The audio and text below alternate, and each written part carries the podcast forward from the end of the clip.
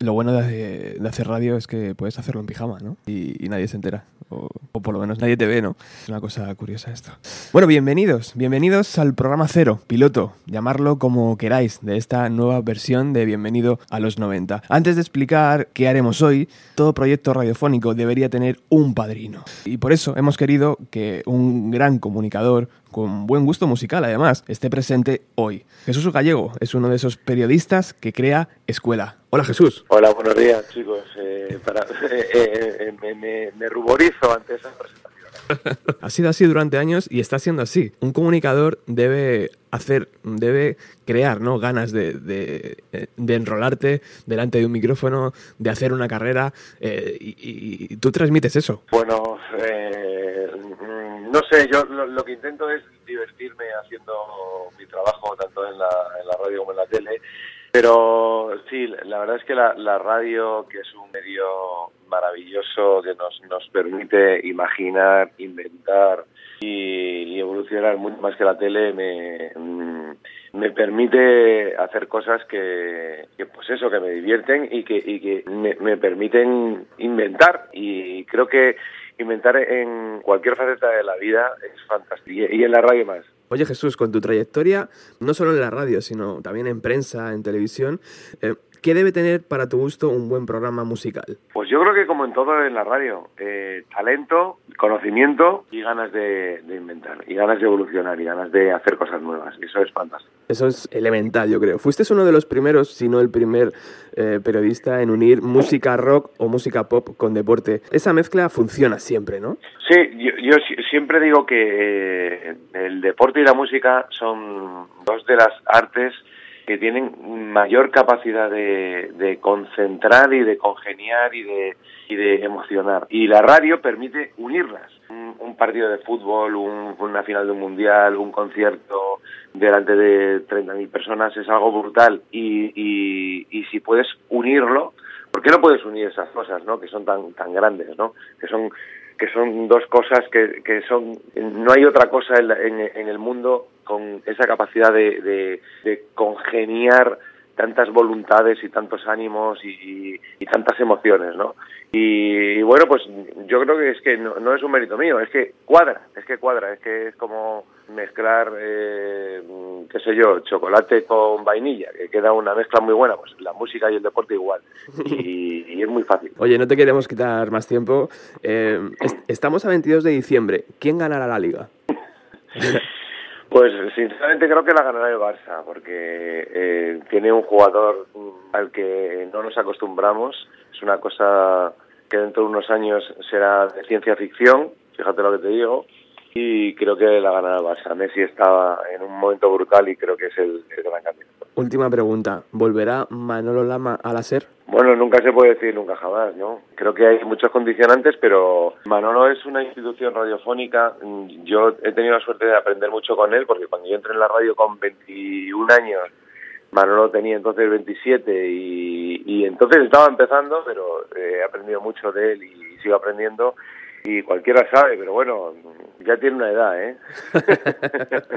Jesús Gallego, nuestro padrino en, estas, en esta nueva andadura de este matinal de Bienvenido a los 90, donde vamos a repasar parte de la cultura, eh, no solo musical, también habrá muchas novedades. Te queremos despedir con una canción que creo que te gusta mucho. Escucha. Una banda británica de unos hermanos que ellos con su cara dicen que son estrellas del rock and roll desde el minuto uno y realmente lo son, ¿no, Gallego? Los hermanos Gallagher o así. Hombre, claro, que lo son, claro que lo son y, todos rezamos porque algún día eh, mm, olviden sus problemas personales y vuelvan a reunirse y hagan un concierto y aquel día, qué sé yo, 200 o 300 o 400 mil personas asistan en directo concierto.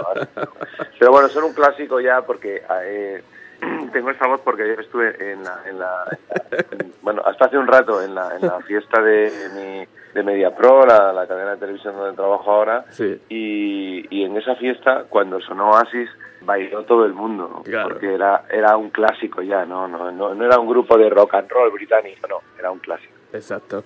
Muchísimas gracias por estos minutos. Sé que la, sé que la fiesta fue, fue buena realmente, porque si ya ha acabado hace un rato, ha sido una fiesta muy buena. Pero te, te agradecemos que seas el padrino de, de esta nueva aventura. Venga, venga. Un Pues abrazo. mucha mierda y, y muchos días. Ya por ello, ¿no? Chao.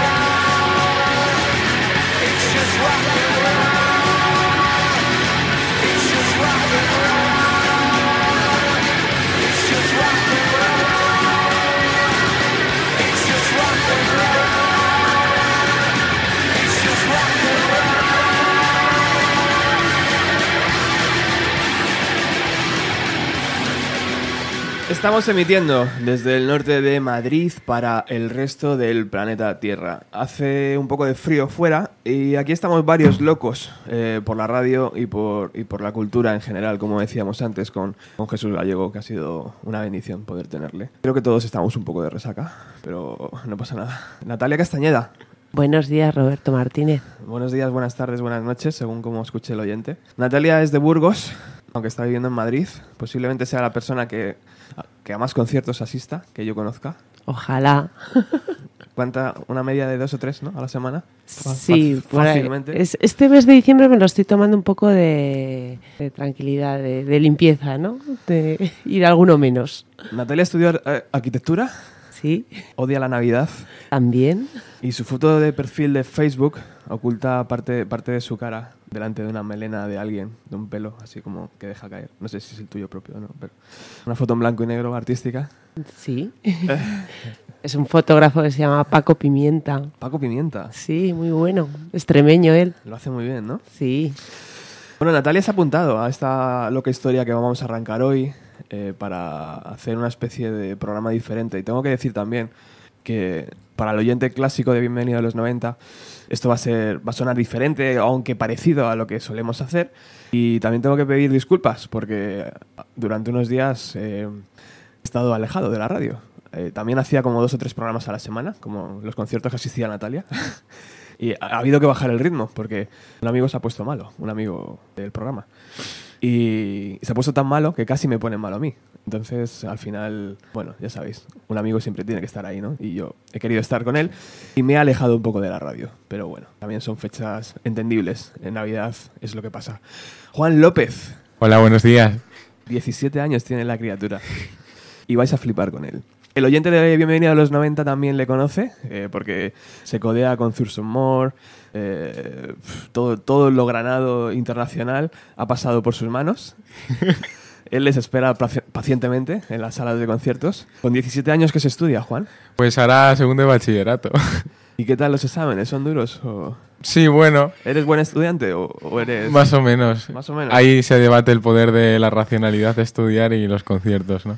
¿Y qué pasa con la música? Que, que- que te ha calado muy dentro, ¿no? Sí, en, en todos aspectos, la verdad. Me ha cambiado la vida completamente desde que escuché el Horses de Patti Smith. Toma. Fue aquello el cambio total y meterme en un mundo de cosas oscuras, pero muy buenas, ¿no? Juan no se queda solo en, en admirar la música, sino que también la practicas. Sí, ¿Y tu banda es algo que podamos ya ver o es simplemente algo que va a ser? es algo que va a ser, la verdad. Por no ser pretenciosos, intentamos tratar un poco la letra de los Nikis, ¿no? Ese rollo punseteño y... Pero bueno, esperamos que haya un buen futuro. Bueno, y, y ¿qué, qué pensáis que debería tener un buen matinal, un buen programa cultural? ¿Qué pensáis que debemos ofrecer al oyente? Yo creo que realmente en un medio siempre se trata todo de una buena manera, ¿no? Pero realmente lo que nos interesa muchas veces es conocer las opiniones más oscuras, ¿no? La, la parte cruda, ¿no? Que, que también forma parte de la vida y la música.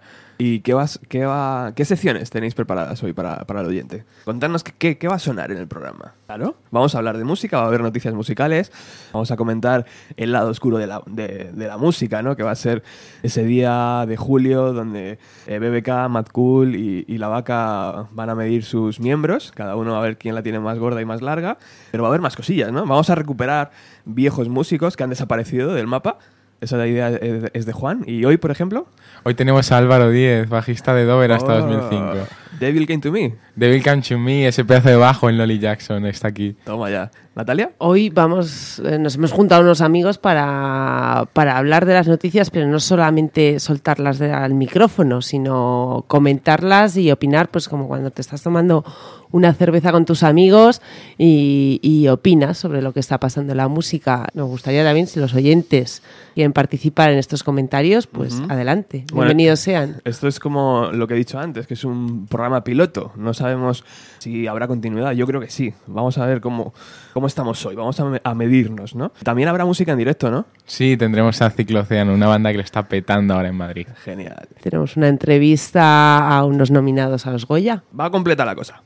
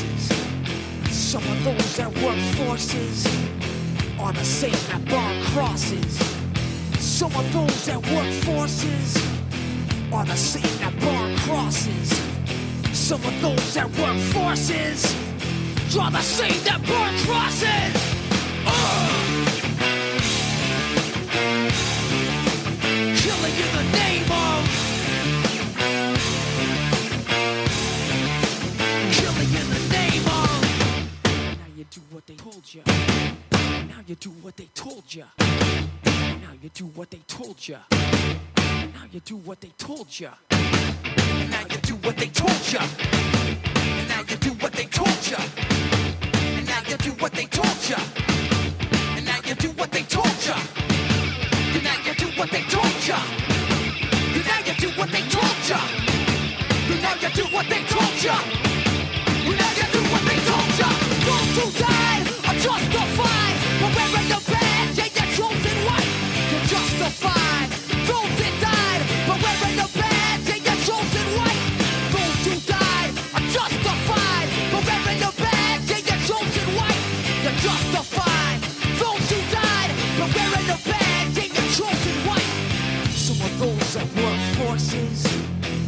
The same that burn crosses. Some of those that work forces are the same that burn crosses. Some of those that work forces are the same that burn crosses. Some of those that work forces are the same that burn crosses. Ugh. Killing in the name of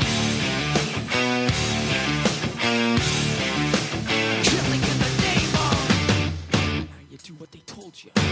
And now you do what they told you. And now you do what they told you. And now you do what they told you. And now you do what they told you. Under control. Now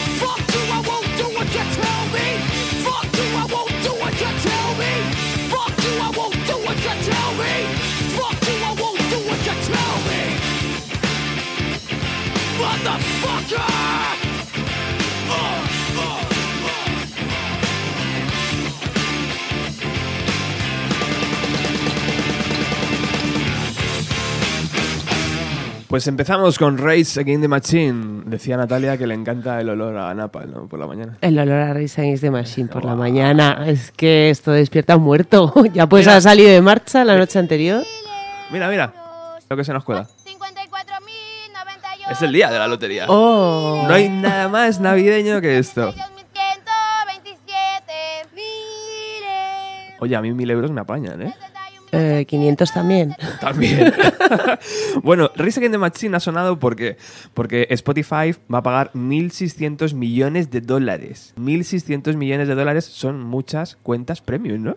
Ah, son muchas escuchas. A lot.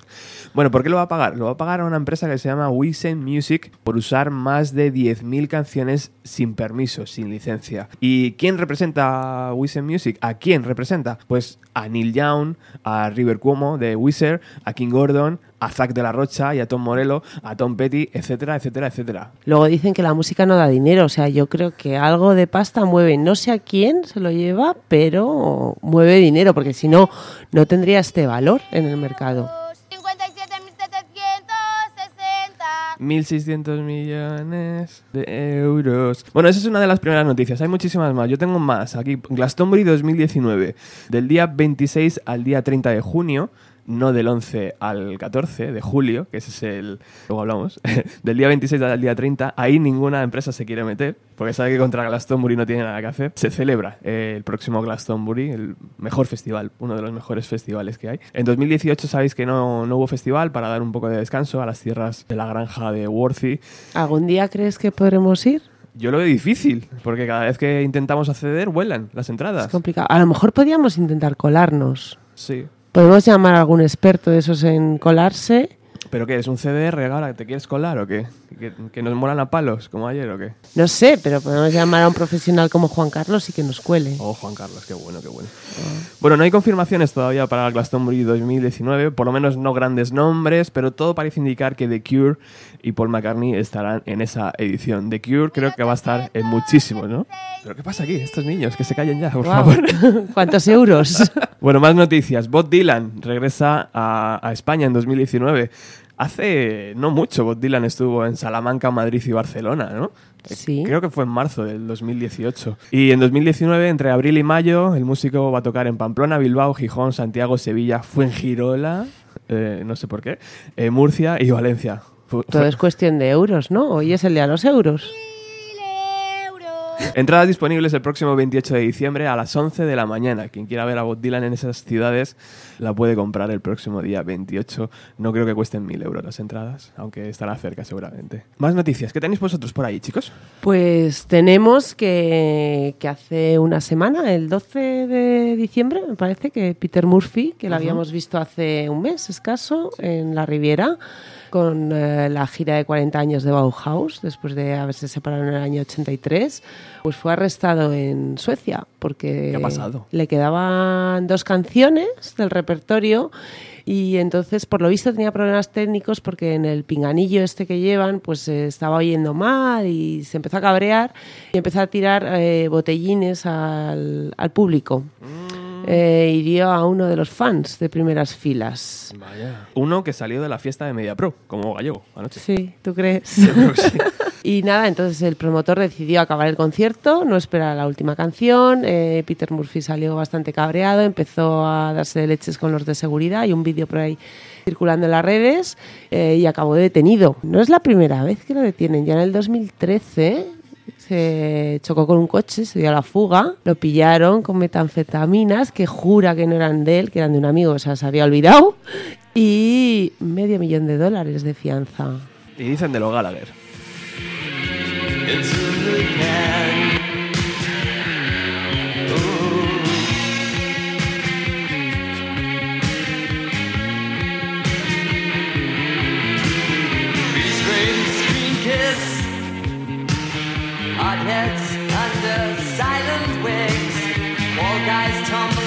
Cutting room floor.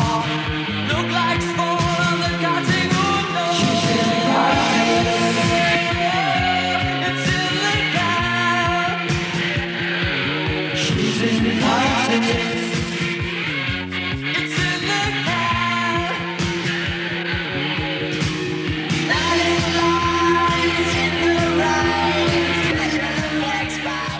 Los Nikis también están en esta actualidad musical. Exacto, uno de los grandes regalos que nos trae esta Navidad es el regreso de una de las bandas principales en la controversia de la música española, ¿no? O sea, esa banda de los 80 que empezó con lo que ahora podemos decir ese indie de letras poco pretenciosas y, y sarcásticas, un poco de la crítica, ¿no? Total. Entonces vuelven estas Navidades y esperamos verle en algún concierto, ¿no?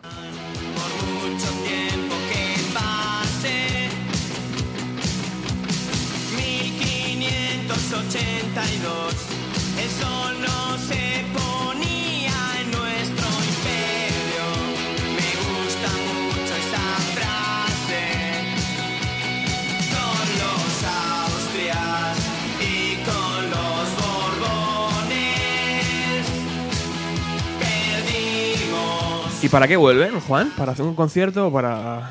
Eh, leí que ellos no querían ser una de esas bandas que después de un tiempo retirados vuelven, como esas viejas leyendas que todo el mundo quiere recordar. Pero lo son realmente, ¿no? Realmente lo son, ¿no? Son, son yo creo que junto a, a Chucho de esas bandas que plantaron la semillita de todo lo que nace Sí, ahora. Sí, sí, verdad. Entonces han querido regalarnos unas canciones para estas navidades, pero esperamos verlos en los escenarios. Totalmente.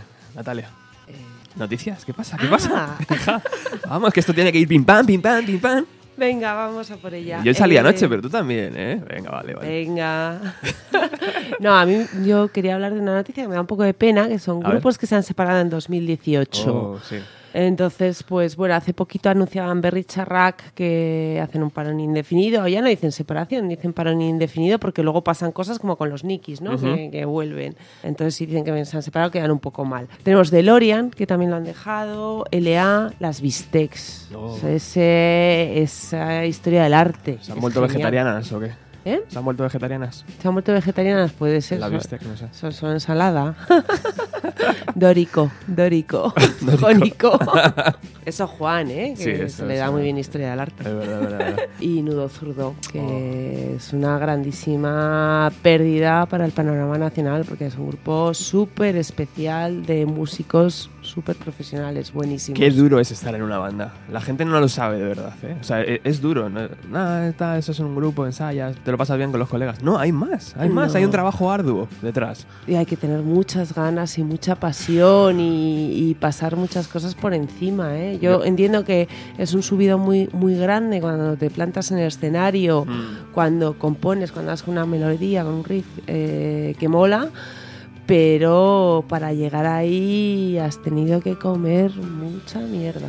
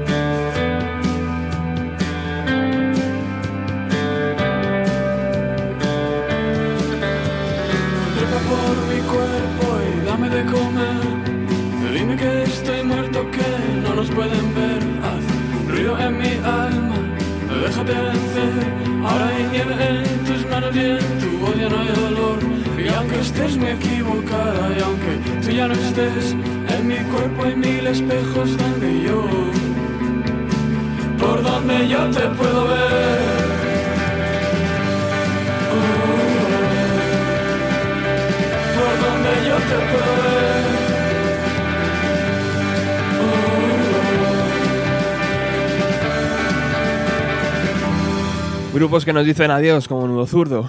Qué pena. Pero bueno, también tenemos nuevos grupos en este 2018 que Ah, han sí. surgido. Por ejemplo, Greta Van Fleet ha hecho un disco Ah, sí, estupendo. Sí. Olver o Diablo con V también Diablo. ha hecho un... Oh.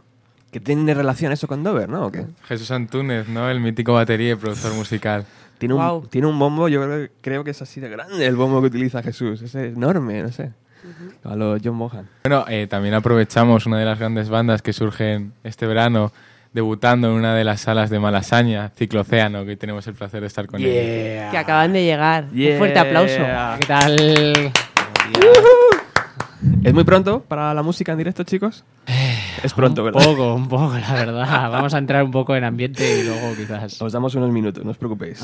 Tenemos más noticias, ¿no? Por ejemplo, The Cure. The Cure, hemos hablado antes de su paso por el Glastonbury, por el festival inglés, y también van a estar en el Mad Cool.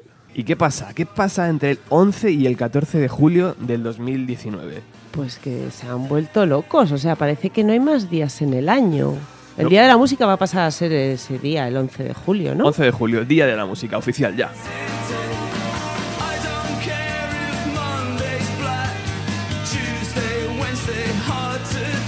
¿Por qué? Porque el 11 de julio, del 11 al 14, tres festivales, grandes festivales, Cuatro. Mad Cool, dentro de España tres, eh, si utilizamos el NOS 4, están cambiándose artistas unos con otros. Son tres empresas, cuatro empresas, los que esos días se están midiendo la polla. vamos. Sí, yo no sé si es ver, que... a ver quién la tiene más larga.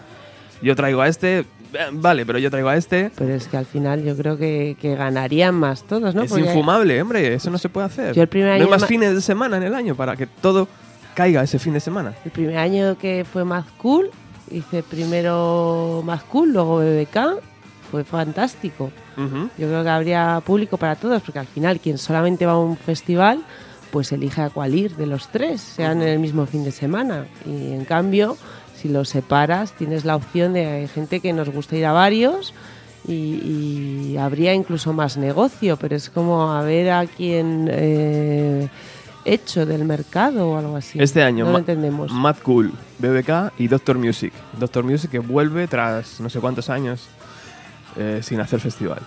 BBK, que el año pasado ya tuvo como una especie de bache y ha dicho, este año me pongo las pilas o desaparezco. Y, y ha, tirado fuerte, claro. Y Mad Cool, que, bueno, pues ya sabemos cómo funciona Mad Cool, ¿no? A, a base Cool de, talonario casi, ¿no? De decir, Crecimiento exponencial. quiero Billy Corgan, pues Billy Corgan está aquí. Quiero Tom York, ah, este año tal vez se las ha escapado de momento, ¿no? Yo quiero Radiohead. Radiohead. bueno, ¿y qué os parece que tres empresas estén midiendo ahí el talento, por no decir otra cosa, en ese fin de semana? ¿Qué, qué creéis que pasa ahí? No sé, Juan. Pues yo creo que ha sido la competencia de los últimos años, ¿no? Pero es una competencia insana realmente para sí, la realmente música. sí. También hablando del Mad Cool, me ha dolido mucho ver en tercera línea a Iggy Pop, ¿no? Muchísimo. Compartiendo cartel con Boniver, pero ¿esto qué es? Vamos a ver. tío. Ya lanzamos desde aquí una campaña para que Juan esté ese jueves viendo a Iggy Pop. No sé cómo hay que hacer un crowdfunding. Adopta a Juan ya. Crowdfunding. Hashtag. no sé, eh, tres euros cada uno vale, ¿no? Para comprar un bono de, de vía para que Juan Papeletas de lotería, ¿no? De Navidad lo vamos que a vender. You could take a single sequence of that film and frame it, and it would be a, a fantastic piece of artwork. There's so much said with no words in this movie. Makes it universal. I don't remember ever being as exhilarated by a movie as I was with The Good, the Bad, and the Ugly, and a large part of it has to do with the scene in the cemetery. Il film trova in quella scena la conclusione ideale.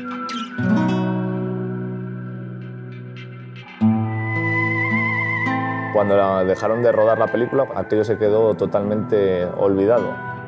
Los decorados los dejan tal cual. El cementerio, todas las cruces, señales. Yo creo que fue un deterioro progresivo durante 48 años, hasta llegar a que aquello quedase invisible a los ojos de cualquiera que pasaba por allí. Así que decidimos que, que había que hacer el esfuerzo y volver a recuperar el, el cementerio. Film is a document of a time, and to go along to the, the location 20, 30, 40 years later and to see what the impact of the passing of time has had on that location is, is fascinating. El cine te da la oportunidad de estar en lugares imposibles y, y de pronto descubrir que eso existe, que eso forma parte de un terreno extraño y hacer ese juego arqueológico de encontrarlo, parece como que de pronto nuestros sueños son reales. Esas piedras, tocar esas piedras sobre las cuales estaba Clint Eastwood. Yo diría que es suficiente razón como para desenterrarlas. Il cimitero è una costruzione che rimarrà nella storia del cinema anche tra mille anni. Forse queste persone che corrono non vogliono rimanere nella storia anche loro. Why do they want to go and recreate the cemetery? You want to give back, you want to feel part of, you want to feel like you're involved in something that has shaped your life. I think it's a, a need to be part of something eternal. People going to visit the sets and locations of movies they love is a kind of pilgrimage. And the journey to that place is almost more important than getting there. Just the fact that you are on a mission to do something. For some people, uh, the arts are a religion. When I go to the movies, I'm, it's like I go to church. Lights go down and you're transported. People want a sort of sacred experience with a little s, and they're not necessarily getting it from the church, so they get it from other things. They get it from art, they get it from film, they get it from pilgrimages of this kind. Aquella película que viste no es un sueño, no es una ficción, existió.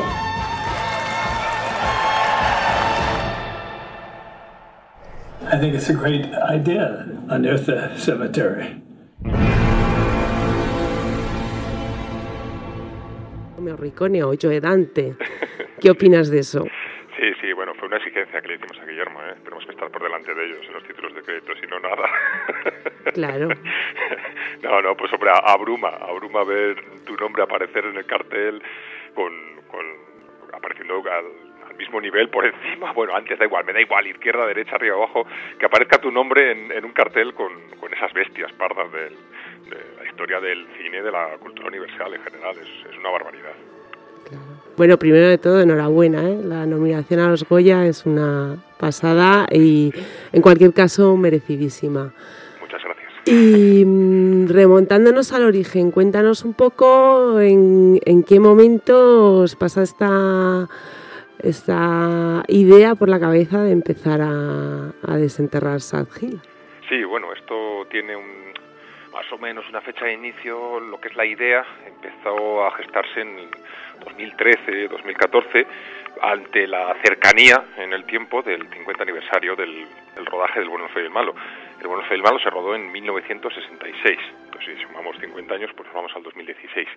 Y en el 2014 pues ya decíamos que, el 50 años pues tiene que, suele ser una fecha especial y que había que hacer algo gordo. Entonces, tanto en el 40 como en el 45 aniversario sí que se había hecho desde el colectivo arqueológico de Salas de los Infantes, se habían hecho sendas celebraciones, un- unos simposios, una especie de, semana cultural eh, en la zona y bueno, un poco para intentar reivindicarlo, ¿no? Pero para el 50 aniversario pues sí que dijimos que había que hacer algo más gordo, se creó la asociación cultural Sad Hill específicamente para, para este empeño y bueno, lo que al principio pues pensábamos que iba a ser una cosita así de unos cuantos Illuminati, pues resulta que también es cierto que, esto con las redes sociales ahora es fácil, entre comillas, o por lo menos no es tan difícil que llegue a más gente y ya cuando por fin nos dieron permiso, que fue en otoño de 2015, porque es una cosa que también me gusta subrayar, esto no lo hemos hecho, sí, somos un poco frikis o bastante frikis, pero tampoco tenemos la cabeza loca, ¿no? Entonces se ha seguido un protocolo, se ha pedido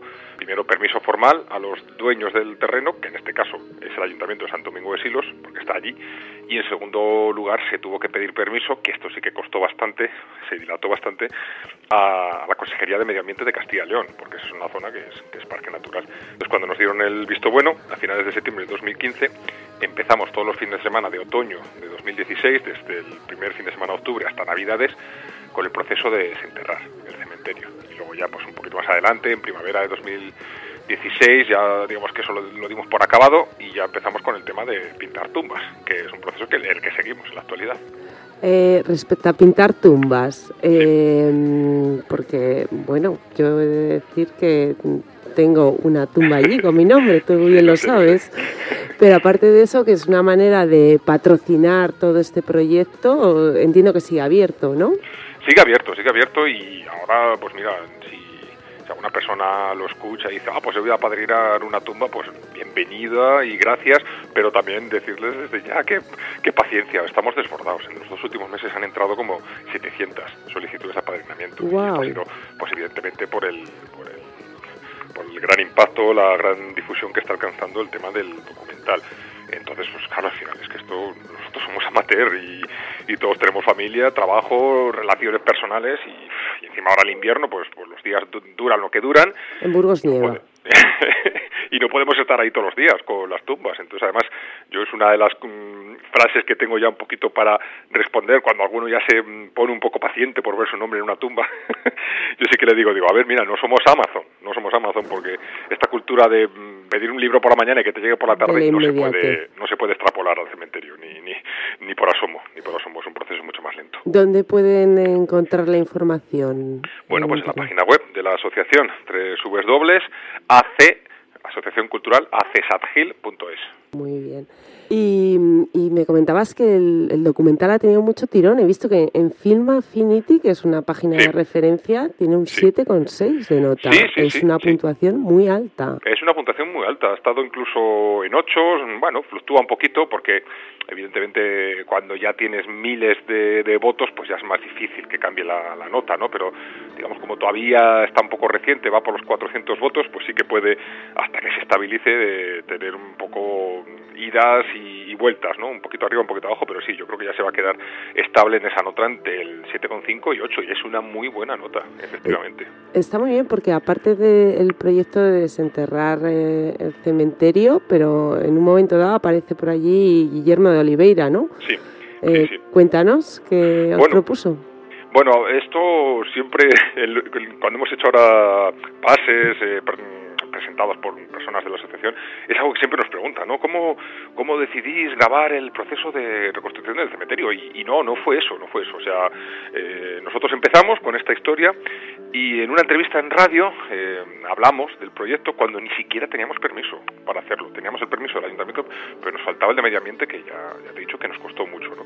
Y no teníamos permiso, pero bueno, ya estaba la idea ahí. Entonces Guillermo ni siquiera escucha él la entrevista, se la pasa a un amigo suyo, porque a Guillermo de Oliveira es un cazador de localizaciones. ¿Y qué significa eso? Pues es una persona que, que le apasiona buscar sitios donde se han rodado pues escenas emblemáticas, ¿no? Entonces, por ejemplo, este año pasado estuvo en, en California y, y estuvo visitando la, la ermita donde transcurre la matanza de Kill Bill, ¿no? Donde allí la boda maldita aquella de, de Uma Thurman, de la protagonista, y bueno, pues en general, pues cositas así, ¿no? Le gusta mucho, pues como buen cinéfilo que es, buscar esos sitios, ¿no? Entonces le pareció muy curiosa la, la idea que teníamos nosotros de reconstruir el cementerio, no sabía que el cementerio estaba en Burgos, el- Todo el mundo piensa en que está en Almería ¿verdad? Sí, lo ubicaba en Almería, pues como casi todo el mundo, ¿no? Hasta que hemos llegado nosotros. Y Pero se el puente también estuvo allí. Sí, sí, sí. Eh, se puso en contacto con nosotros y con mi compañero David le llamó, oye, mira que he oído hablar de vosotros, me gustaría me gustaría visitar la zona, ver qué tal, y bueno, pues le llevó un día David, un día además bastante perrete, así con mal tiempo, con niebla, tampoco se veía aquello en todo su esplendor, y le dijo, jo, pues que le gustaría hacernos un seguimiento y que entonces que cuando tuviéramos novedades y teníamos el permiso al final para hacerlo, pues que le gustaría venir a grabarnos. Y así se hizo. Entonces, pues él empezó a venir, no te digo que todos los fines de semana, pero vamos, prácticamente uno sí, uno no, y, y él mismo lo reconoce. Dice, yo al principio, de verdad chicos, mi más sincera enhorabuena, porque pensaba que esto iba a ser, que vais a venir aquí dos tardes y que poco a poco la cosa se iba a ir cayendo, ¿no? Y Pues resulta eso- que iba también gente desde Francia, ¿no? Sí, sí, sí, sí, Incluso. de Francia, que hay matrimonio entrañable que, da su testimonio en el, en el documental. Y bueno, pues él decía, dice, mira, yo sí al principio mi idea era tener un, un vídeo pequeño para mi canal de YouTube. Cuando fui cogiendo ya contenidos y entrevistas importantes, digo, bueno, pues esto merece ser un cortometraje, pero ya cuando empezó a acumular tantas mm, historias interesantes, entrevistas a Tarantino, a Eastwood, al- a Hetfield, dijo, esto tiene que ser un, largometraje documental. Y bueno, pues la verdad es que yo estoy doblemente agradecido a, a Guillermo, siempre que tengo ocasión lo digo, dos razones para estar agradecido. Primero por haber hecho esta película fantástica y segundo porque creyó en nosotros, creyó en nosotros cuando no habíamos movido ni un palmo de tierra y a mí eso me emociona mucho y le estaré eternamente agradecido. Pues sí, he visto que esta noche se puede ver en el Artistic Metropol, en el cine Artistic Metropol, a las 10 de la noche. eh, y luego también está en, eh, no sé si en Netflix o en Amazon o... Está, está en Netflix, está en Netflix, pero bueno, yo ahora ya sí que es cierto que como hay ahora tantas plataformas, ¿no? Y nuevas y tal, pues sé que, que alguna de las plataformas, no sé si Movistar o Amazon, ofrecen los paquetes de, de Netflix, lo ahí me pierdo. Pero está en Netflix, eso seguro, desde el 15 de, de diciembre. Que haya otras plataformas que tengan convenios o colaboren o, o oferten Netflix, yo no lo sé, pero digamos que, el, que Netflix seguro. Y en DVD también, está en DVD a la venta. Para regalo de Navidad Sí, debemos sí, tomar sí, gran regalo. Yo quiero uno. un regalo doble, una tumba y un, y un DVD. Que sean dos, sí, señor. Oye, eh, imagino que es- no, no es nada fácil, ¿no? Que gente tan internacional acceda a, a prestar su imagen y su voz para un documental. Pues para nada, para nada. Es sencillo. El, el, presupuesto de la película, la- la película, digamos, rodarla ha sido, entre comillas, barata, ¿no? Porque al final son entrevistas, son testimonios que no necesitas más que una cámara y un, y un trípode, ¿no? Eso sobre todo en nuestro caso. Eh, Alex de la Iglesia, pues está en Madrid, algún desplazamiento que tuvo que hacer a Roma y luego sí que un par de viajes a California, ¿no? Pues eso sí que puede ser un poquito más caro, pero que en un momento dado, pues bueno, cualquiera se puede costear en un momento dado, ¿no? Un, viaje a California, unas pequeñas vacaciones. Pero lo que le ha costado mucho a, Guillermo es, a pesar de tener eh, la implicación absoluta, ¿no? Por parte de- de esta gente, luego poder utilizar el, los originales de la película, ¿sabes? Porque hay fragmentos de la, de la película de Bueno, fue el malo que aparecen en, en el documental. Y eso sí que es tremendamente complejo. La gestión de los derechos de imagen, de los derechos de, audio. Puedes tener los derechos para poner la imagen pagados, pero no pero a lo mejor no tienes los del sonido. La Mm. banda sonora de Morricone. Y da igual que tengas a Morricone en la, en la película dando un testimonio, porque la gestión de los derechos los lleva Sony y es un señor, ¿no? Que no tiene por qué tener este sentimentalismo. Entonces, eso le ha costado, le ha costado mucho. Luego, también llegar a ellos, pues es complicado porque tienen una serie de cortafuegos. ¿sabes? Y es lógico, porque si cualquier friki como nosotros consigue, entre comillas, fácil llegar a esta gente, pues les estarían haciendo la vida imposible. Eh, en el caso, pues Guillermo sí que dice como que le daba la sensación, especialmente con Hetfield, que como decir, pues, madre mía, ¿cómo no, me, cómo no me he enterado de esto antes? Porque Hetfield es el fan número uno de la trilogía del dólar. Es una pasada lo puesto que está en el tema, las cosas que dice y, y es especialmente yo creo que el que el que a mí me ha llamado más la atención su testimonio ha sido de, de James Hetfield, la verdad. Y bueno, pues ahora dices, ah, pues ya tenéis su contacto directo, ¿no? Ya le podéis invitar a tomar algo el día que vengan por aquí de gira a España. Pues no, no, por asomo. Sigue siendo igual de complicado. Igual de complicado. Ha pasado el tiempo, has hecho la entrevista, te la facilitó un contacto, una especie de representante, pero ahora ya ese representante pasa de ti. Entonces es, es muy complicado, sí. Otra cosa. Sí. Bueno, pues eh, muy bien. Yo creo que con esto hemos dado unas pinceladas. eh, Sí, que sí, quien sí. quiera profundizar en el tema, ah, yo creo que merece la pena. No Pues sé, los compañeros que tengo por aquí en la emisora que han estado oyéndolo, ¿qué opinan? Estaría muy interesante ir a verla, ¿no? Y tener tu nombre grabado en uno de, en uno de los sitios más históricos de la historia del cine, ¿no?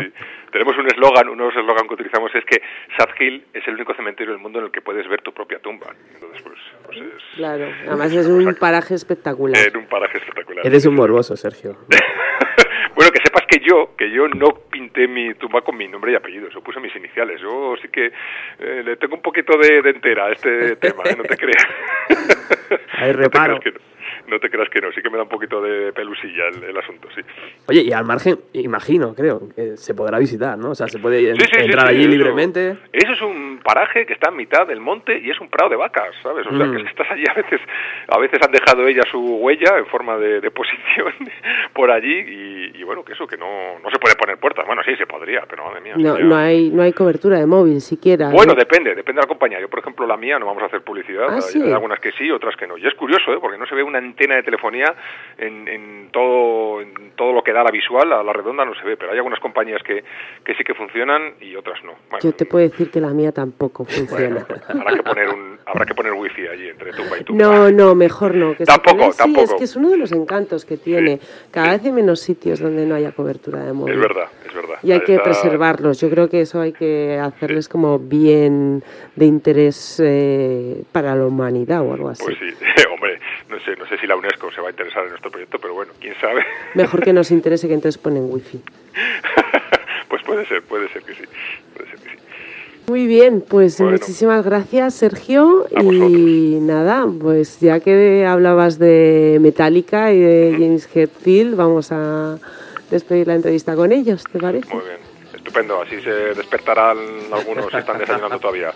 Muy bien. Un poquito rock and roll para todos. Bueno, pues feliz 2019, felices fiestas y un abrazo a todos. Un abrazo, Chao, Sergio. Sergio. Adiós. Chao.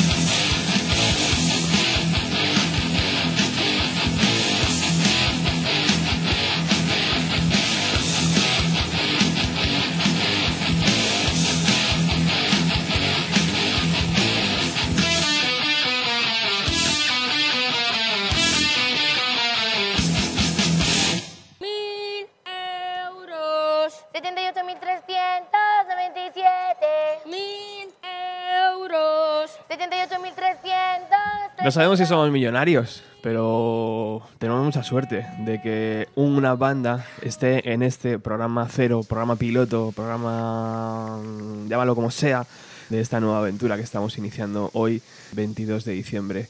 Eh, Juan, es tu momento, tío. Ah, Preséntalos tú. Bueno, pues este verano, en Malasaña, en una de sus salas, encima un día muy apuntado para el mundo del deporte, Cicloceano debutaba en la Sala Republic. Y desde ese día, donde pudimos incluso ver grandes referencias a los 90, como un tributo a Chris Cornell, eh, nació una de las bandas más interesantes de este año, ¿no? En noviembre lanzaban su álbum, Líneas de Meta, y la verdad que apunta maneras esta banda. ¿Qué tal, chicos? Hola, buenos días. Bueno, yo soy Antonio Curros y Adri Espinosa, batería y cantante y guitarrista de la banda. Bueno, contándonos primero cómo surge este proyecto, cómo surge Cicloceano. Bueno, Cicloceano surge básicamente porque yo compongo unas canciones, una serie de canciones y, y- y quería sacarlas eh, en un disco, así que me pongo a, a llamar a, a amigos para formar la banda y todos me dicen que sí, así que la verdad es que fue todo bastante fluido. Poco a poco en el sentido de ir haciendo las cosas bien, eh, todo muy pensado, pero, pero no hubo momen- ningún momento de, no sé, de duda, de "Uf, no sabemos si este... O sea, nadie me dijo, es que no sé si el proyecto va a funcionar, es que no estoy tal. Todo el mundo le encantó la idea. Eh, estuvimos trabajando un poco, bueno, como te digo, sobre mis canciones, sobre mis ideas, mis demos, pero al final cada uno aportó su, su experiencia y su, y su saber de, su instrumento. Así que en realidad es un disco que hemos hecho entre todos. Nace un poco así. Primero están las canciones, luego eh, se forma la banda, el disco y los conciertos. O sea, ese, ese fue el orden. ¿Y tú, Adri? ¿Qué experiencia te llevas del comienzo de Cicloceano? Qué experiencia, que Antonio nos ha engañado muy bien a todos y nos ha sabido embaucar. No, yo qué sé, tío, pues, pues eso, lo que ha dicho Antonio. Mm, Nos molaron sus ideas y, y nada, yo qué sé, pues estábamos deseando tocar, tocar con colegas, así que pues nos metimos ahí a fuego. Bueno, Líneas de Meta, 16 de noviembre de 2018, uno de los grandes lanzamientos que ha recibido bastante buenas críticas. Hemos visto incluso notas de 9,5 sobre 10, ¿no? Habéis firmado un discazo. Habladme del con qué canciones quedáis. Bueno, hombre, elegir una sola es bastante complicado. También es un poco como cuando te preguntan por tu grupo favorito o tu canción favorita. Pues yo qué sé, pues depende del momento. Hay mil, mil historias. En mi caso, por ejemplo, mira, a lo mejor esto sí que te puede responder mejor Adri. Yo en mi caso, como son todas mías, pues, pues es que no me puedo quedar con una. Pero tú, Adri, ¿qué? Yo, yo, yo, la mía favorita, la que más me mola tocar por lo menos es el manual, seguramente. Aunque para volvernos a encontrar también, no sé. Pero el manual yo creo que puede ser mi El favorita. manual que es el, el tema que abre el disco. Eso es. Pues hablando de líneas de meta, aquí en este programa hemos hecho un pequeño homenaje a todas esas bandas que han dicho adiós este año, ¿no? Y desgraciadamente una de las bandas más infravaloradas de la historia, Rush, nos decían adiós después de mucho tiempo. Vosotros habéis tenido la oportunidad de estar con Andy Bandete, quien ha producido muchos de sus discos, y incluso a Bruce Dickinson, ¿no? Por ejemplo. ¿Cómo fue hablar de la masterización con este grande de la música? Bueno, a ver, no- nosotros personalmente no estuvimos con él, quiero decir, él, él está en Nueva York, trabaja allí y no es que fuéramos allí a, a- a estar con él y tal, pero la verdad es que, bueno, para nosotros es un poco como la guinda del pastel, es, es como un nombre así, ¿no? Que, que- que firme al final tu trabajo, pues es un, es un lujo, como tú, como tú dices, ha trabajado con, con Rush, con Bruce Dickinson, ya había trabajado con, con bandas españolas, como es el caso de Stirpe, por ejemplo, que de ahí un poco nos viene el contacto, nos viene la idea también de, de contar con él. También fue guay porque, porque no, no tuvimos que pelear, o sea, se lo, se, lo, se lo comentamos, se lo mostramos y enseguida nos dijo que sí. O sea, no sé, sorprendentemente está saliendo todo a pedir de boca y, eso, no sé, ni en nuestros mejores deseos. Una de las frases que más ha calado en esta música de Cicloceano fue aquel estribillo que tenía ese single, Cianuro, ¿no? Quiero que me expliquéis. Todo el mundo es tóxico. Bueno, la canción, la canción entera, sí que, sí que esa frase queda ahí como, como de resumen y de, y de una declaración, ¿no? Eh, incluso hemos hecho unas camisetas con esa, con esa frase. Eh, todo el mundo es tóxico, lo que, lo que quiere decir es que todo el mundo, todos todos estamos enganchados a algo. Y hoy en día incluso más porque ya no es solo eh, a una sustancia o algo así, sino, sino las nuevas tecnologías, las redes sociales, los móviles, o sea, te, te atrapan de una manera como si fuera una droga. Y es que realmente te crea un estado de dependencia igual que, si, que, que el que está enganchado al tabaco o, o- o- o- en mi caso, por ejemplo, yo, reconozco que estoy enganchado al azúcar. O sea, yo me, respon- me, me- cuesta mucho pasar un día entero sin, sin comer chocolate o, y parece, o, sea, en realidad surge un poco de esta reflexión de, joder, yo me creo aquí que soy el tío más sano del planeta y qué coño, si mira, si esto es igual de nocivo que, que muchas otras cosas, así que todos, todos tenemos algo. Me gusta además la, la idea de que la canción no, no, no juzga, quiero decir, yo eh, escribí la letra pensando en una reflexión, no en, no en juzgar si es bueno, si es malo, si estás haciendo bien o si estás haciendo mal en, en, eh, en lo que sea lo que estás eh, enganchado, ¿no? Sino, bueno, simplemente que te haga un poco reflexionar de cómo me pasó a mí, ¿no? De, hostia, pues sí, pues estoy, pues estoy enganchado a esto. Por experiencia propia puedo decir que Ciclocéano tiene un gran directo, ¿no? Y después de este, de este lanzamiento tan exitoso, queremos saber dónde vamos a poder ver a Ciclocéano en los próximos días. 25 de enero en la sala Boite va a ser ahí el día en que presentemos oficialmente eh, el disco. Ujú. Así que pues eso. Sí, sí, las entradas ya están a la venta a través de cicloceano.com, bueno, y de la plataforma WeGo.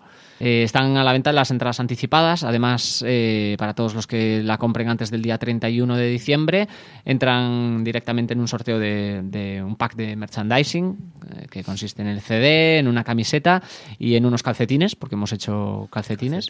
Y, y nada, la verdad es que está yendo bastante guay, hay bastante expectativa también. Nosotros estamos deseando tocar, o sea, yo, vamos, que pienso todos los días en el concierto, algo, todos los días se me ocurre algo que, que hacer, algo que preparar y por qué no probamos esto, hablamos mogollón de, de ese día, nosotros lo tenemos muy, muy marcado a- en el calendario y, ahí va a ser un poco el, el arranque. Estamos eh, terminando de cerrar algún, más fechas, lógicamente, porque nos encantaría eh, tocar todo lo que podamos. Sí que tenemos, por ejemplo, anunciada el 29 de marzo en Santiago de Compostela, que es que es mi, eh, es de donde soy yo, entonces no, no podía faltar en el, en el calendario tampoco, pero en febrero y marzo, abril tendremos más, más fechas. Todo esto lo iremos anunciando en redes sociales, en Instagram, en Facebook, a través de la web también.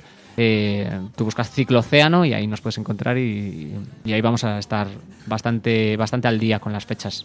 Es el comienzo de la historia de la música. Muchos de los músicos que se han dedicado a este mundo nunca pudieron compartir su vida con lo que era este mundillo, ¿no? Por ejemplo, estando en Bienvenido a los 90, King Gordon trabajaba en una galería de arte cuando empezaba Sonic Youth, una de las bandas más históricas de los años 90 de Nueva York, ¿no? Una pesadilla que pasar la noche entera sin soñar.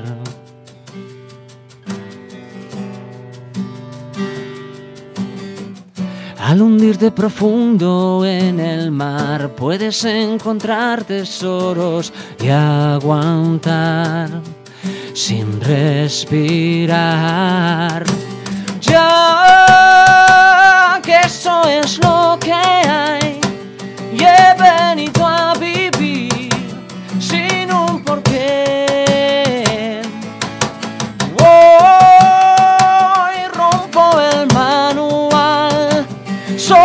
Por verlo arder cerca de mí.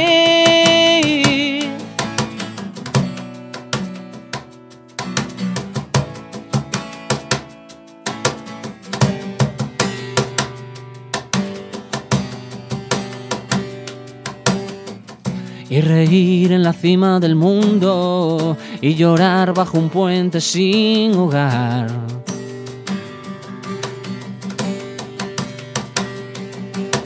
Si me caigo es porque estuve en pie.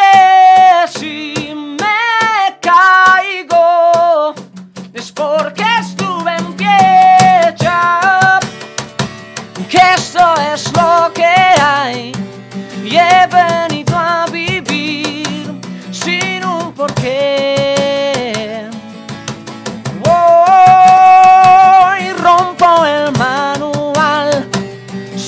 por verlo arder cerca de mí.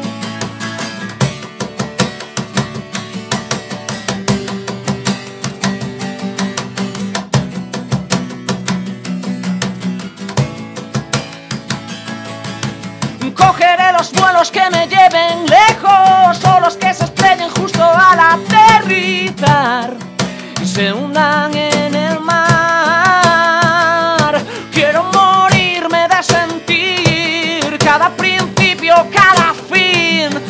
la piel, la piel ya. Que eso es lo que hay y he venido a vivir sin un porqué. Voy, rompo el manual solo por verla arder cerca de mí.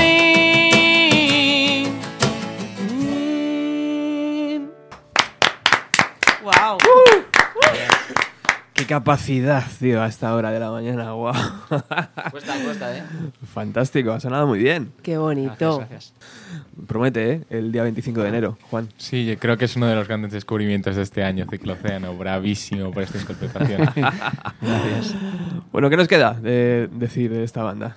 El, el inmenso talento que les queda por delante, eh, el disco... Estáis contentos, ¿no? Con el resultado. Estamos muy, muy, muy contentos. Sí, tanto con el disco, eh, tenemos el, el videoclip también de Cianuro, está en nuestro canal de YouTube, también Sí. está, está teniendo muy buena acogida, tanto que incluso lo, lo han emitido en MTV.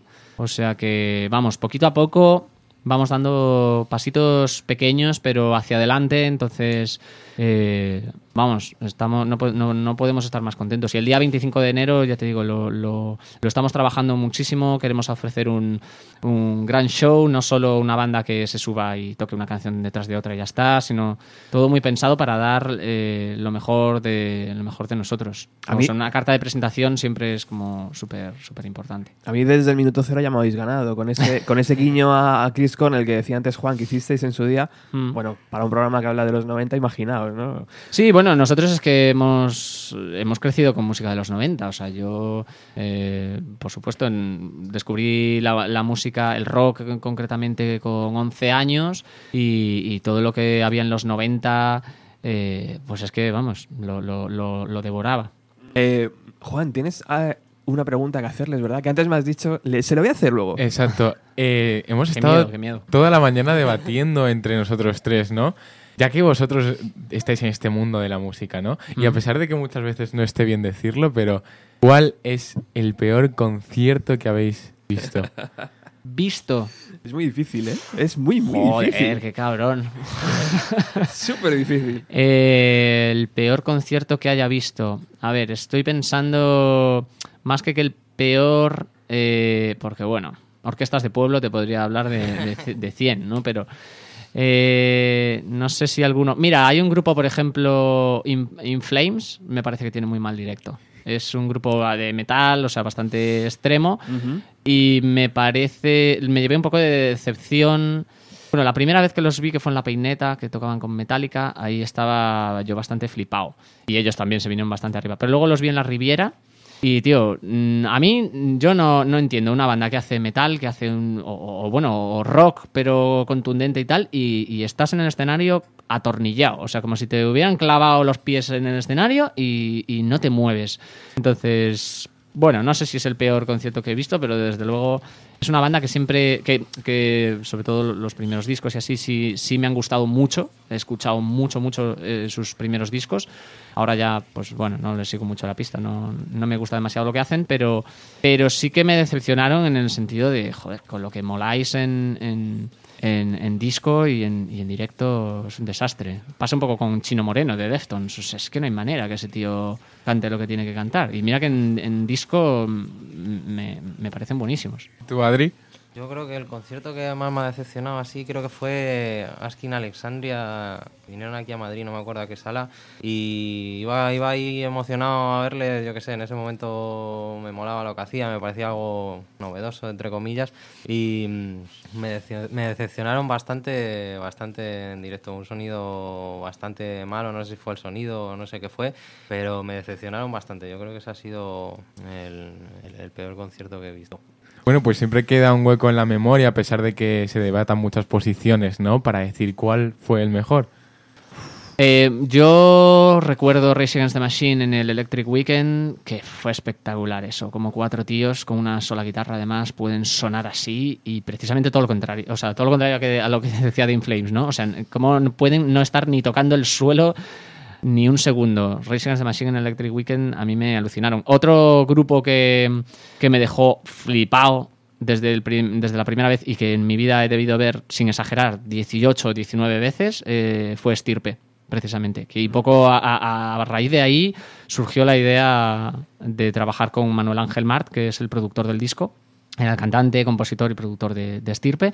Y, y- y fíjate, lo recuerdo porque fue en una sala de Pontevedra. Eh, venían ellos desde Córdoba directamente en, en furgoneta, solo para ese bolo.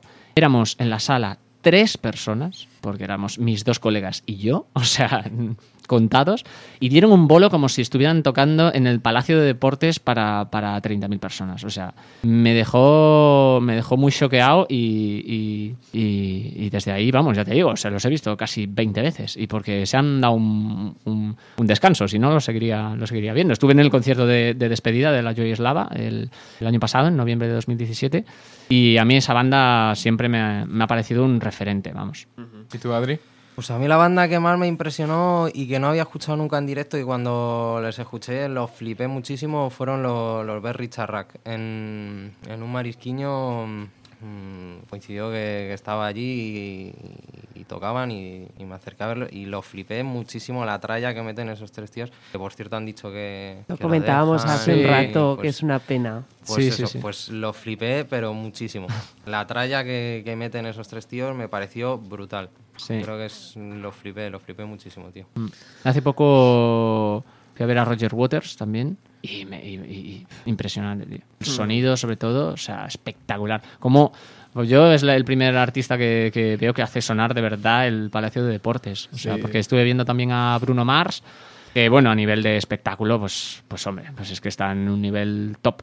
Y sin embargo, de sonido, eh, por, por el recinto, yo qué sé, eh, fue regular. Como espectáculo, vamos, un, un 10. O sea, Antonio, O sea, Antonio, te gustan los eh, grupos comprometidos, ¿no? Porque Roger Waters, una crítica Sí, sí, sí, brutal, espectacular, Race. Against the Machine... Bueno, me, me gusta, me gusta un poco todo. Eh, pero sí, me, sí me gustan los, los artistas que tienen algo más que decir que, que simplemente la música. Hay veces que, bueno, que, que disfrutar solo de la música está muy bien. Pero bueno, si además eh, estás de acuerdo con cosas que reivindican, con, con cosas que quieren transmitir con Mm. un mensaje, pues bueno, claro, está, está claro que te llega, te llega más. Lo de Roger Waters fue increíble. Sí, sí, sí. sí. Bueno, Antonio, Adri, muchísimas gracias por ser la primera banda en venir a estos matinales. De A vosotros, qué 90. honor, qué honor. No- nosotros ya no, no- no se nos olvidará, fuimos los primeros. El 25 de enero. El 25 de enero en la sala Boite eh, os vemos. Allí estaremos. Y esto que lo ha preguntado antes Juan de cuál era el mejor, cuál era el peor, cuál era no sé qué, viene a colación de qué. Juan, Pues Juan Carlos. Tenemos a Juan Carlos que nos cuenta anécdotas de cómo vivía los conciertos en los años 80. Nos fuimos a ver el concierto de Tina Turner en el Rocódromo de la Casa de Campo y entonces pues nada, llegamos a la puerta sin entrada, dos parejas.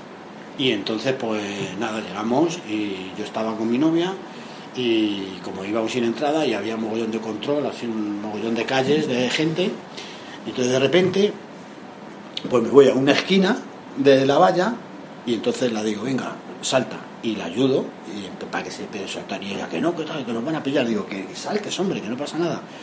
Y la voy a ayudar. A la que ya está arriba, enganchada de la valla, una valla de dos metros y poco, viene un vigilante jurado por detrás. ¡Eh, eh, qué tal! Digo, joder, coño, tío, échale una mano, ¿no ves que se va a caer, joder? Y el tío coge y le echa una mano. Y, y, la entrada, la entrada, digo, que ahora te doy las entradas, coño, ¿no ves que cómo está eso de mogollón de gente a la puerta, que no podemos entrar? Que se va a caer, coño, echar una mano. Y le echa una mano y, y entra para adentro y se cuela. Entonces salto yo, subo la valla y, me salto. Y, me dice, ¿y las entradas?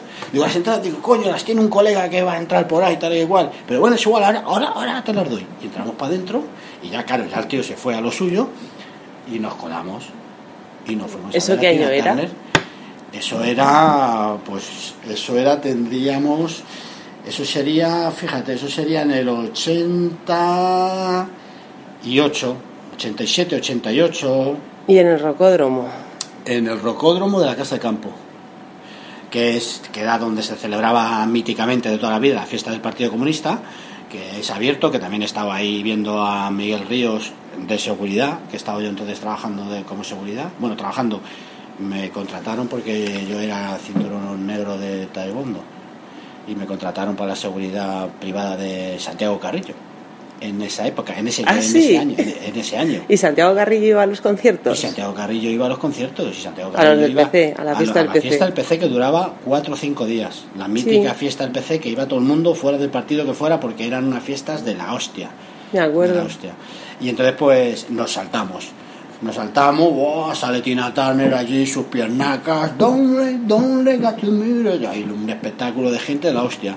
Ah, pues vámonos. Entonces se llevaba mucho los minis.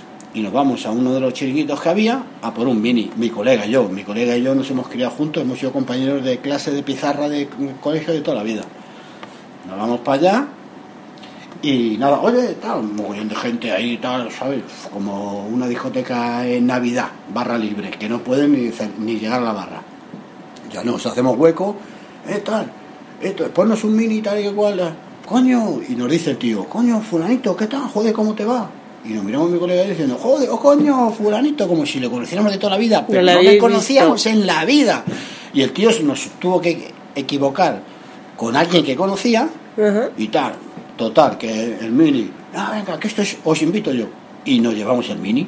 Nos fuimos, se lo contamos a las chicas, nos bebimos el mini y ya pues dijimos, bueno, pues vamos a ver otra vez a tu colega. y nos fuimos, estuvimos toda la noche, nos bebimos 7, 8 minis de litro, ¿sabes? Sin pagar un puto duro. Eso era el de Tina Turner. Eso era el concierto de Tina O sea, Turner. habiendo saltado Fuimos, la valla- Nos colamos. ¿Cuánto costaba la entrada? La entrada, ¿cuánto costaba la entrada? Uf, hostia, pues no me acuerdo, pero en esa época yo creo que estaba en los 100 duros, 500 pesetas de las antiguas pesetas. 500, tres 100 euros. duros. Tres euros ahora, en euros, sí. 500 pesetas, que entonces 500 pesetas eran 500 pesetas. o Sí, sea, sí, pero- Bueno, tampoco es que era, era una cantidad muy grande, los Bueno. conciertos son mucho más caros ahora Tina. Turner, si viniera a día de hoy, a lo mejor eran 100 euros. Tina Turner, mm, por lo menos, no sé las últimas veces que ha estado, que ha estado más veces, cuánto habrá costado. Pero vamos, aquella vez, más o menos todos los conciertos, tanto Genesis como Tina Turner, como David Bowie, estarían alrededor de 100 euros. ¿Y David Bowie, lo de la, la araña, cómo era? El mejor espectáculo que se trajo, el más innovador que se trajo entonces en la época, lo trajo David Bowie con la araña lunar, que lo trajo al Calderón. ¿Y cómo era, era? un espectáculo, era un escenario, era un- una araña muy parecida a, a la araña que hay en el Guggenheim, en la Ah, puerta del Guggenheim. la- la escultora. La escultora, la escultura esa que hay ahí la- al lado del, del Guggenheim. Pues algo parecido así. Y estaba encima del Y escenario, estaba como encima del una escenario. jaula. Sí, sí, sí, Qué estaba chulo. encima del escenario. Le vi un concierto increíble. Y también vi ahí en ese campo, el campo bendito, aunque yo soy del Madrid, pero el campo bendito, que es el campo del Atleti, que es donde mejores conciertos ha habido en toda la vida, eh, los Rolling, los Rolling Stones. Pero que vinieron. ese que llovió y demás, el famoso. La primera vez que vinieron a España. Sí, sí. Buenísimo. Qué bueno. Tres, tres conciertazos buenísimos. El de Genesis, el de David Bowie, el de Rolling Stone y el de Tina Turner en el Rocódromo, que es un concierto también emblemático, mítico. Y todos por menos de mil pesetas, lo que sería ahora 6 euros. Yo todos esos... Bueno, tú gratis que te contado- colabas. Esos todos que te he contado gratis, porque me colaba. Bueno, quitando el de Génesis, que dices Bueno, el de que... Genesis al final gané dinero. No solo me colé, sino que además gané dinero porque compré la entrada de reventa por 500 pesetas, que era lo que valía. Eh, aproveché la coyuntura y, entremos, y entramos con una avalancha. Y luego salí diciéndole al de seguridad de la puerta que iba a entregar la entrada a una amiga que estaba esperándome y la vendí yo por 2.000. Y con esas 2.000 pesetas invité a mis amigos a tomar unas cervezas, que también me fui de la barra sin pagar. El concierto cual- redondo. Porque ya prescrito, ¿eh? Que si no te denuncian. Sí, pero en realidad era un poco como los Alfredo Landas y este tipo de actores españoles que había, que no era robar, aunque si lo quieres ver en el sentido literal de la palabra, pues a lo mejor lo podemos dar como, como válido, ¿no? Pero es pillería, no es... A día de hoy no es- tan fácil. es algo es algo de pillería no de o sea yo troquelaba el bonobús de los autobuses cuando empezamos con el tema, cuando empezó los autobuses, en vez de pagar billetes, a sacar bonobuses, ¿vale? Entonces yo lo troquelaba dándole la vuelta por la otra cara, por detrás. Eh, mi colegio mm, era a una parada de autobús, que yo iba andando de toda la vida, pero me subía al autobús para colarme con el, con el bonobús troquelado. Te poniendo una cartulina, ¿no? Cortándolo con la Sí. misma forma que tenía, por la- de la forma que lo metías, por, por detrás. Mm. Le cortaba, le hacía la misma forma, que tenía un troquel, Sí. y, lo, y lo clicaba, y simplemente lo hacía, era una parada, no me costaba nada, se iba toda la vida andando, pero por el simple hecho de hacer la pillería y de montarme en el autobús gratis eh, sin que me pillaran. Fenómeno. Muy bien, pues muchas gracias, Juan Carlos. Pues nada. Qué experiencias. Mil euros. 79.496. Mil euros. 9.392.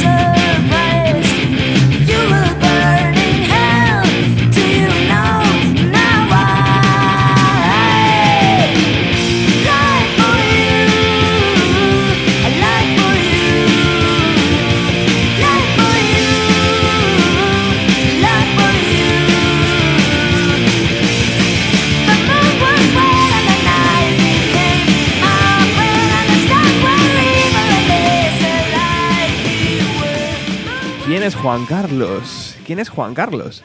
Juan Carlos es un pillín. Es un pillín. es un pillín de, de los de vieja escuela, ¿no? Sí, es un amante de la música que ha visto un montón de conciertos por la jeta.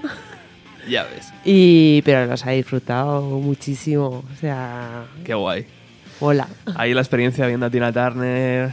Ha contado un montón de cosas. Saltando la valla, luego como sacando los cachis de la barra. Eso va a ser como una especie de sección, ¿no? Que vamos a hacer de tu mejor momento, ¿no? El mejor recuerdo musical que tienes, ¿no? Yo creo que sí. Y el peor también mola, ¿eh? Porque el peor es muy difícil, es verdad.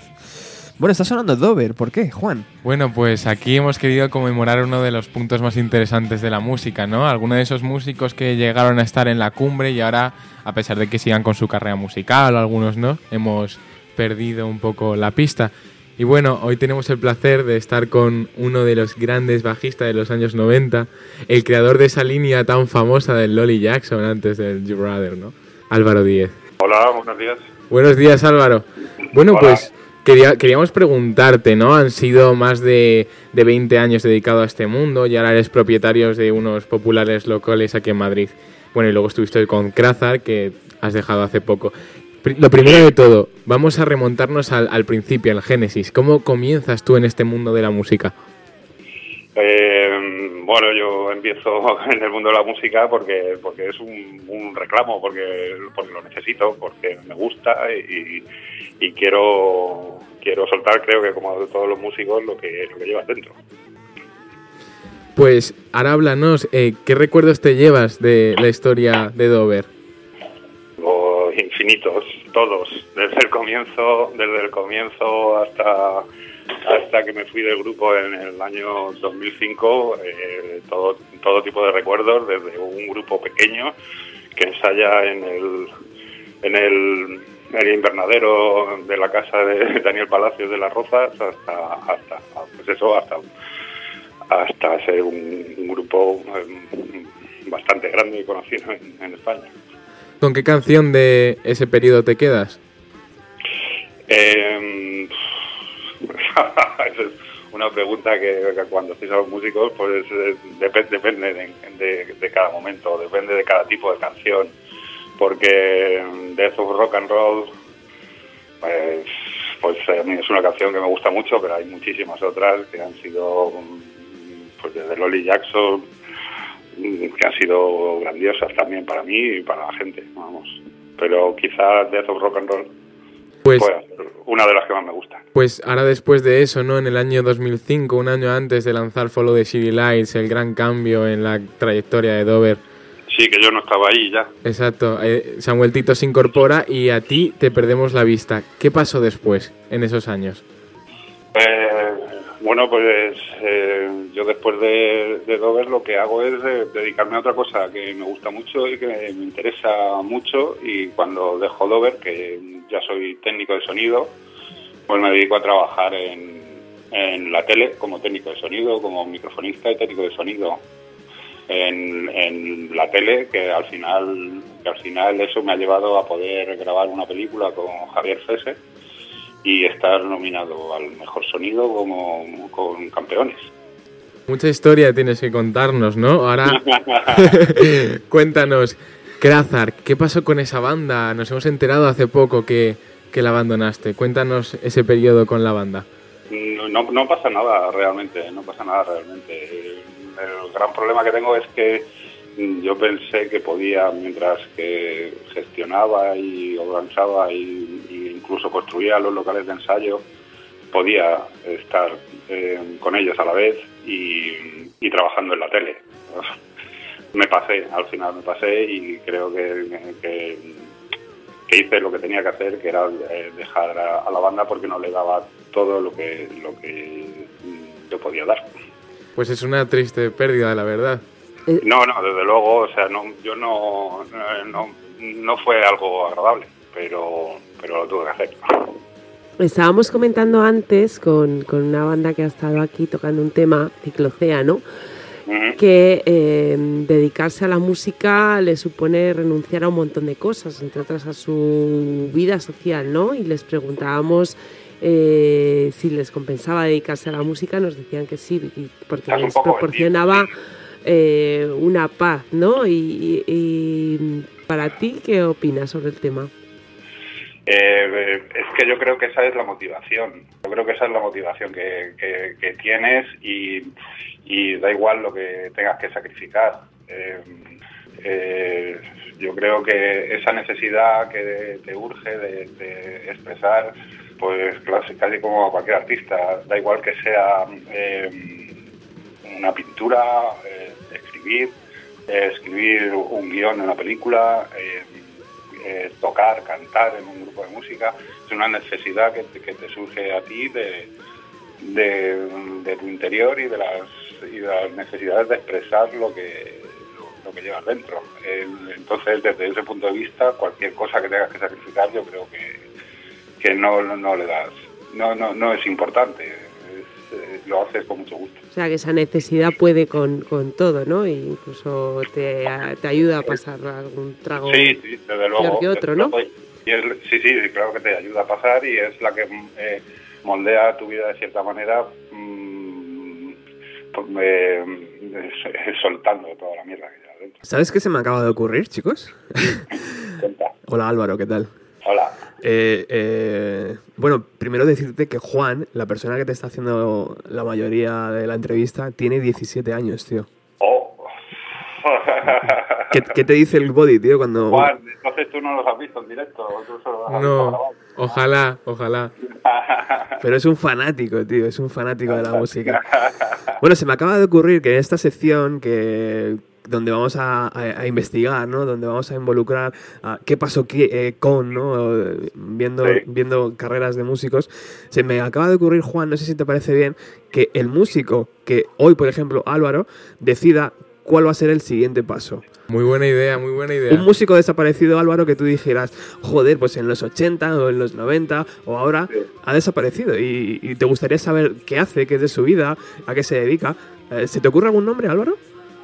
Eh, ¿Algún nombre de algún grupo eh, que me gustaría saber algo de ellos? Sí, o alguna persona, aunque claro, tú estando dentro de la música lo mismo lo tienes más fácil y sabes qué pasa con todo, con el, con el resto. Pero no sé, a lo mejor hay algún músico que digas, joder, pues aquel grupo gallego que yo escuchaba y de repente ahora ya no sé dónde están. Bueno, yo, yo tengo mm, dos grandes grupos que me, que me gusta me- que me gustaban mucho y de hecho le, le sacamos un disco con Lolly Jackson Records eh, que es eh, Super Skunk Ajá. y, y también otro gran grupo con el que yo personalmente compartí, bueno, yo personalmente y, y, y- otros grupos de y otros miembros de Dover, eh, eh, Yogurt Days también. Uh, Yogurt Days han vuelto hace poco, ¿no? A, of- a ofrecer algunos conciertos. Parece, eh, parece que se han reunido eh, los tres otra vez después de, de Pues- mucho tiempo separados, sí. Podemos- Lo único, yo, yo digo todo esto porque eh, alguna noticia me ha llegado, pero no, por ejemplo, no he podido oír lo nuevo de Super Skunk Ajá. ni de Yogurt Days. Bien, pues podemos investigar qué ha sido de ellos durante unos años, ¿no? A ver por qué han se han separado y tal. Puede molar, puede Sí. molar la idea. Creo, creo que sus historias también son, son divertidas. Es que Juan, Juan tiene una, una obsesión, porque como es así, eh, y quiere saber por qué Cristina ya nos ha dejado de la música. ¿Tú, ¿tú sabes algo, Álvaro? Eh, yo no sé nada. Yo me encontré con, con Amparo en un concierto que casualmente tocamos y, y su grupo. Sí. New Day. Pero no hablamos de Cristina, sé de Jesús también y, y su grupo Diablo, Diablo, sí. con V, sí, que, que, que la verdad es que me gusta mucho lo que está haciendo. Molan, sí. Y, y Cristina, mm, no, no lo sé. Eh, La No lo gran incógnita, tío. ¿Por qué, ¿Por qué Cristina ha desaparecido? Bueno, Creo, creo que es un- son cuestiones de salud, pero no estoy seguro. Ajá. Investigaremos, investigaremos. Bueno, antes de despedirte, quería saber, Álvaro, ¿te podremos ver en algún concierto? Sí, sin duda, sin duda. Eh, eh, yo cuando dejé Crazar y les expuse los motivos, me dijeron que desde luego que tenía las puertas abiertas para en el momento que tuviera más tiempo libre volver a unirme a ellos, que, que- que no lo descarto. Pero, pero igualmente eh, yo no voy a parar, o sea, lo único que necesito es eh, tener el, el tiempo necesario para hacerlo. Estabais hablando antes de Rage, ¿sabéis? De Machine Sí. y del Electric eh, Weekend. Eh, yo estuve allí también y, y precisamente ahora estaba pensando un poco en, en- en crossovers. No, no sé, no sé si se dará algo, pero estaba pensando en crossover e incluso algún cantante más rapero, eh, más más eh, negro, más eh, más rap, a lo mejor para un grupo rock. No lo sé, no lo sé. Mola. Suena bien. Suena bien. eh, o sea, para mí retomar la línea de Rage o algo parecido, mm, a mí me gustaría mucho. No querrás un guitarrista de 17 años, ¿no? Puede ser un contrapunto muy No, guapo. No, no hay nada ahora mismo. Estoy hablando en, en etéreo, en, en- en lo que he pensado, pero Así empiezan las Yo- cosas de nada, ¿eh? de nada, de nada. Y encontrándote con alguien que no pensabas encontrarte o hablando con alguien que no pensabas que o, o que no estabas en el momento de, de pensar que esa persona podía ser eh, buena para tu grupo o, que se podía unir a ti. Oye, Álvaro, ¿cómo va nuestro amigo, el, el, el inventor de... eh, eh, no, el inventor no, voy a decir el que, quiere el, que quiere, el que quiere matar la flauta de las escuelas. Pedro, Pedro, Super pues, Pedro. está muy bien. Pedro, eh, ahora mismo estamos consiguiendo, estamos los dos juntos en esto y estamos consiguiendo que por lo menos eh, de manera extraescolar, o sea, quiero decir, con, con, cursos, con talleres extraescolares, no con no dentro de la línea escolar propia del, del Estado, estamos consiguiendo que se hagan muchos talleres de construcción de ukeleles, con lo que se puede mostrar a los, a los, a los más jóvenes, a los más pequeños, pues desde desde mm, construir un instrumento desde cero que suene y que puedas decorar tú y que sea tu ukelele con, con un kit que, que- que tienes y que, que lo compras y que tú fabricas tu propio ukelele como tú quieras. Eh, mm, yo creo, no, no sé cuál será el porcentaje, de motivación de chavales que han empezado con la flauta y que después acaban en la música, pero creo que muy poco. Creo que la cuerda pulsada, eh, la guitarra, la guitarra acústica es un- uno de los mejores comienzos para, para empezar con la música. La guitarra, el piano, que, que- que tienen todas las escalas. La, la flauta está muy muy restringida. está muy restringida, aparte de que es, eh, un- tiene un tono, la flauta, que es un poco penoso en todo lo que tocas, es un poco lamentoso. Eh, Yo creo que, el- que la, la, la cuerda pulsada, la guitarra, y empezando con un ukelele de cuatro cuerdas eh, y afinado de otra manera, eh, es una buena opción en lugar de, de- de la flauta. ¿Se, se podría hacer, Álvaro, el Devil Came to Me en ukelele? Sin duda, claro que sí. Sería guay, ¿eh? Puede, poder se puede, sí, sí, desde luego. De hecho, hay millones de versiones y en internet que, que te dicen que, que- o, partituras que- para que puedas pasar cualquier canción a, a ukelele. Qué grande, qué grande. Juan. Pues me gustaría preguntarte una pregunta que hemos estado rondando alrededor de la grabación de este programa. Nos viene a la cabeza un- una duda complicada de resolver, pero para ti, ¿cuál es el peor concierto al que has asistido? El peor concierto que he asistido. Sí. Eh, ah, me parece un poco feo. el tema. Me parece poco feo. Pero sin decir nombres, hay, hay algunos grupos que son demasiado prepotentes a la hora de hacer el directo cuando no tienen capacidad. y mm, ya no tanto hablando como, como, como músicos y más como personas, hay mm, personas, eh, vamos, por lo menos a mí me lo parecen que son desagradables en- encima, encima de un escenario. Si tenéis la capacidad de investigar, eh, Dover dio un concierto en, en Plaza de España, en- no voy a decir el año, para que sea más difícil, y estuvimos tocando con un grupo que al final, eh, pues poco más que nos tuvieron que separar antes, antes de que nos llegáramos a pegar. Pues investigaremos. Y esto es por un problema eh, personal, y aparte de que la música no me gusta nada tampoco, ni el directo que tienen. Pero no digo el nombre. Pues ahí queda, ahí queda, hay que, hay que investigar. Muchísimas gracias Álvaro por este rato. eh, Gracias a vosotros, eh, cuando queráis y lo que queráis. el próximo reto va a ser hacer un programa de radio desde los estudios, desde los locales de ensayo, eh, ahí en Villalba. Perfecto, eh, yo encantado si podéis mover los autos para allá. Lo único que no sé si nos dejarán, porque mm, ahora mismo los tengo a tope y con lista de espera, e incluso a primera hora de la mañana hay gente tocando por allí. O sea que Eso sería es un- amor. un pequeño problema. Lo único que, lo, lo que sí que podemos hacer allí es eh, entrevistar a, a todos los grupos que, que zumban por allí, que es desde Ílico, que son que es un rock stoner que a mí me gusta bastante, hasta eh, los jovencitos eh, Egomaniacs que tienen apenas 18 años y ya están sacando discos. Grandioso, pues te tomamos la palabra. Algo haremos, algo haremos en un futuro. Ok, ok, perfecto, por mí perfecto. Allí me tenéis mu- muchísimo a lo que entrevistar. Desde Pedro hasta mí, eh, hasta el profesor de guitarra que tenemos allí, o el profesor de batería, de todo. Muchísimas gracias Álvaro. Ha sido un placer, muchísimas gracias. Igualmente. Chao. Cuando queráis, hasta luego.